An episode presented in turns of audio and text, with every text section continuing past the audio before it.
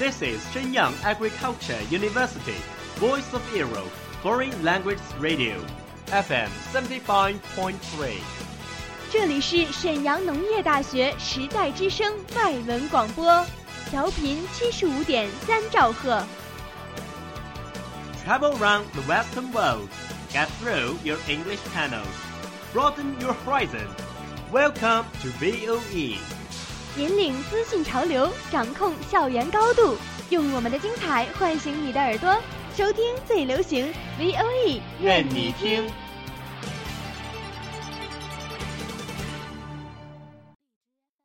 The United Nations has extended its staff benefits to all married gay couples, despite a campaign led by Russia against the measure. The most watched news anchor on American TV, Brian Williams, has now been suspended for six months without pay from NBC. A new NBC. dress by British retailer Roman Originals has attracted the world's attention. Do you know what happens in every corner of the world? Have you ever been in a discussion of those buzzwords? Follow us, a whole world will open to you. Welcome to What Does the World Say?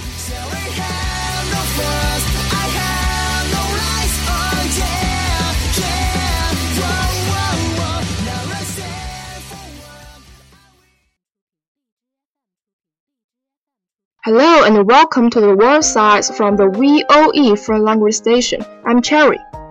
Good evening, everyone. I'm Francis. And I'm Yuda. Hello, everybody.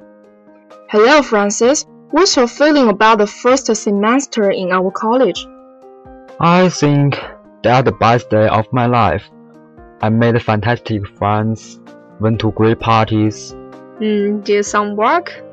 Mm, well, yeah, I did some work, but probably not enough. Well, the subject of today's show is student mental health. So, Francis, do you think you are looking back at your first semester days through rose-tinted spectacles?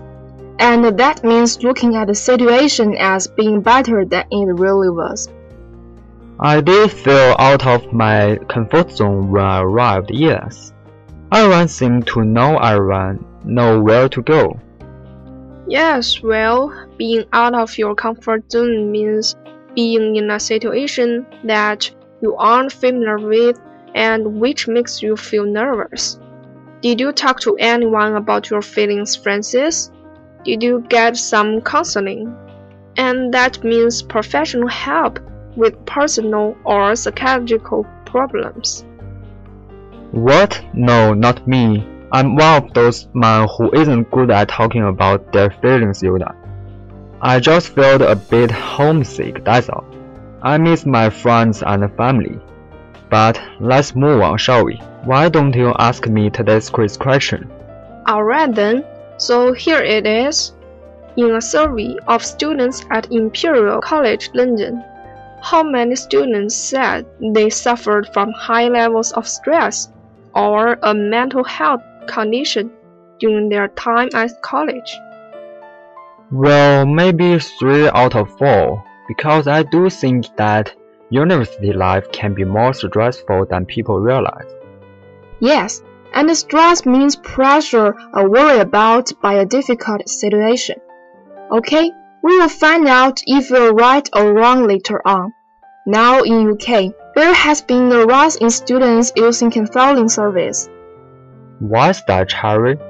Well, let's listen to Christy, a student at Exeter University, talking about why she has had problems. And here is a question for you while you listen. Mm, here she said, No, the thing is, it is a real balancing act. When I first got to university, I don't think I'd really realized that I'd forgotten how to make friends. You know, I'd been with the same school friends for seven years.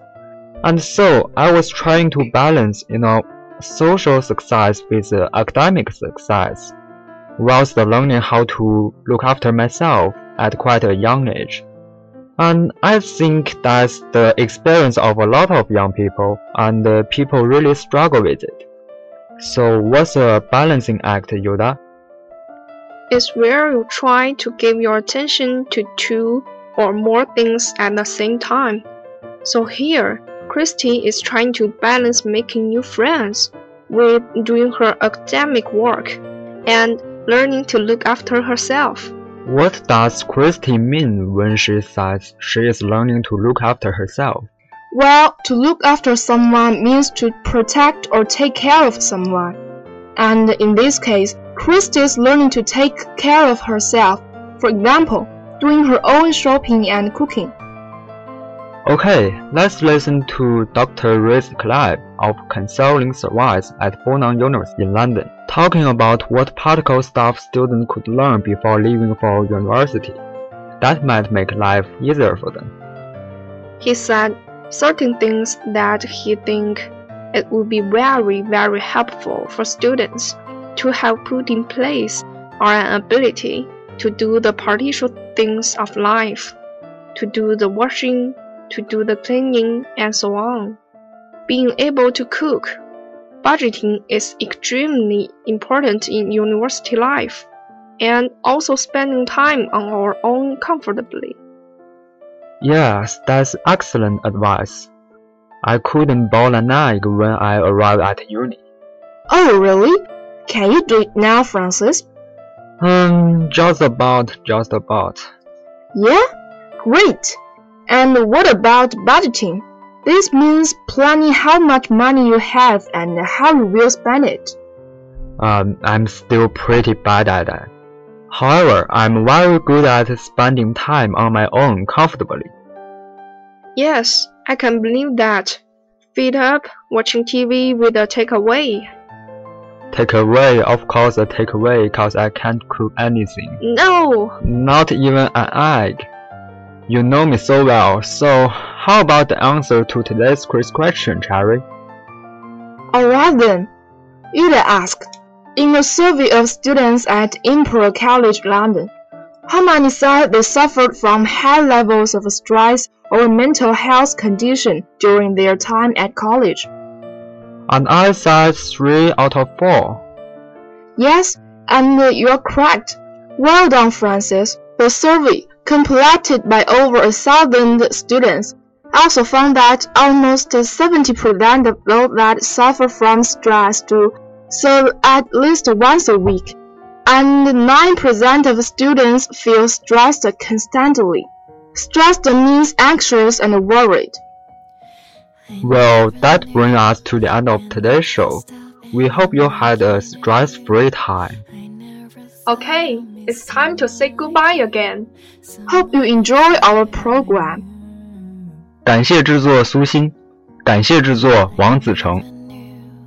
如果你喜欢我们的节目，请关注 VOE 外语广播电台的微信公众号 VOE Radio 和 VOE 外语广播电台的新浪微博，那里有我们往期的作品。 See you next time. See you.